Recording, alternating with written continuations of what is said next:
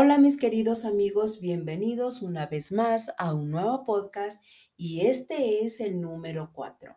Mi nombre es Edith y les hablo desde el centro del mundo. Y esta vez les vamos a hablar acerca de la Navidad, ya que estamos muy cerquita de este día tan importante. Pero bueno, vamos a enfocarnos en algo diferente en las navidades más extrañas que existen en algunos lugares. ¿Preparados? Vámonos. Miren, vamos a empezar por Australia. Hay que tener en cuenta que en este país es verano y están en la mitad de verano cuando se inicia la temporada navideña con una peregrinación que es el primer sábado de noviembre y lo hacen con miles de personas que llevan velas, cantan temas religiosos. Además, es común que las familias festejen Nochebuena en la playa con picnics y fuegos artificiales.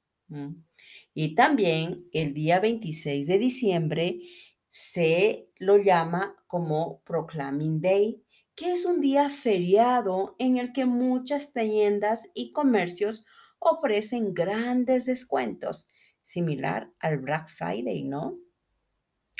Ahora vámonos a Japón. ¿Qué pasa en este país? Aquí hay una Navidad muy peculiar, que es comer pollo frito, Kentucky Fried Chicken el 23 y el 24 de diciembre. Y algo importante que hay que recordar es que el 1% de la población de este país es católica. ¿Por qué festejan Navidad? bueno, hay costumbres, ¿no? Vamos, ¿y cómo empezó esta tradición en este país? Es que en la década de los 70, con una campaña de publicidad con el eslogan de Kentucky Fried Chicken, eh, Kentucky por Navidad era la publicidad, por lo que muchas familias adoptaron las costumbres de comer pollo frito en estas fechas. Esa es la razón, mis amigos, simplemente publicidad. Bueno, vámonos a Filipinas. En Filipinas se festejan con un festival de farolillos gigantes que la realizan el sábado previo a la Nochebuena. Así, alrededor de 11 pueblos participan para construir el mejor farolillo. Es como una competencia, más o menos. Originalmente estos medían medio metro de altura y lo hacían con papel japonés. Sin embargo, en la actualidad se iluminan con bombillas y pueden llegar a medir hasta 6 metros ha evolucionado el farolillo, ¿verdad? Bueno, vámonos al Caribe, a Cuba. La Navidad se celebra de una forma diferente, ya que esta fecha coincide con festividades locales. Las charangas del bujetal y las parrandas. La tradición de las charangas de Bejucal viene de la época colonial y consiste en un festejo en las que en las calles donde dos grupos compiten por representar el mejor espectáculo artístico. La ceiba de plata de color azul y un alacrán son los símbolos. Y la espina de oro que utiliza el color rojo y un gallo. Todos son símbolos. Y las parrandas es lo mismo, simplemente es cambiado de nombre, nada más. Y hay una competencia, hay dos grupos que compiten entre ellos. España. Bueno, en este territorio hay diferentes formas de festejar la Navidad y nos enfocamos en Cataluña porque es muy particular. Hay una tradición de troncos de Navidad en la que las familias se reúnen para pedirle a un pequeño tronco cubierto con una manta que le dé regalos a los niños. Qué interesante, ¿no? Es Santa Claus O Papá Noel, o los Reyes Magos pueden ser, ¿no? Que les traen los regalos. Ellos lo cambiaron a un tronco. Qué interesante.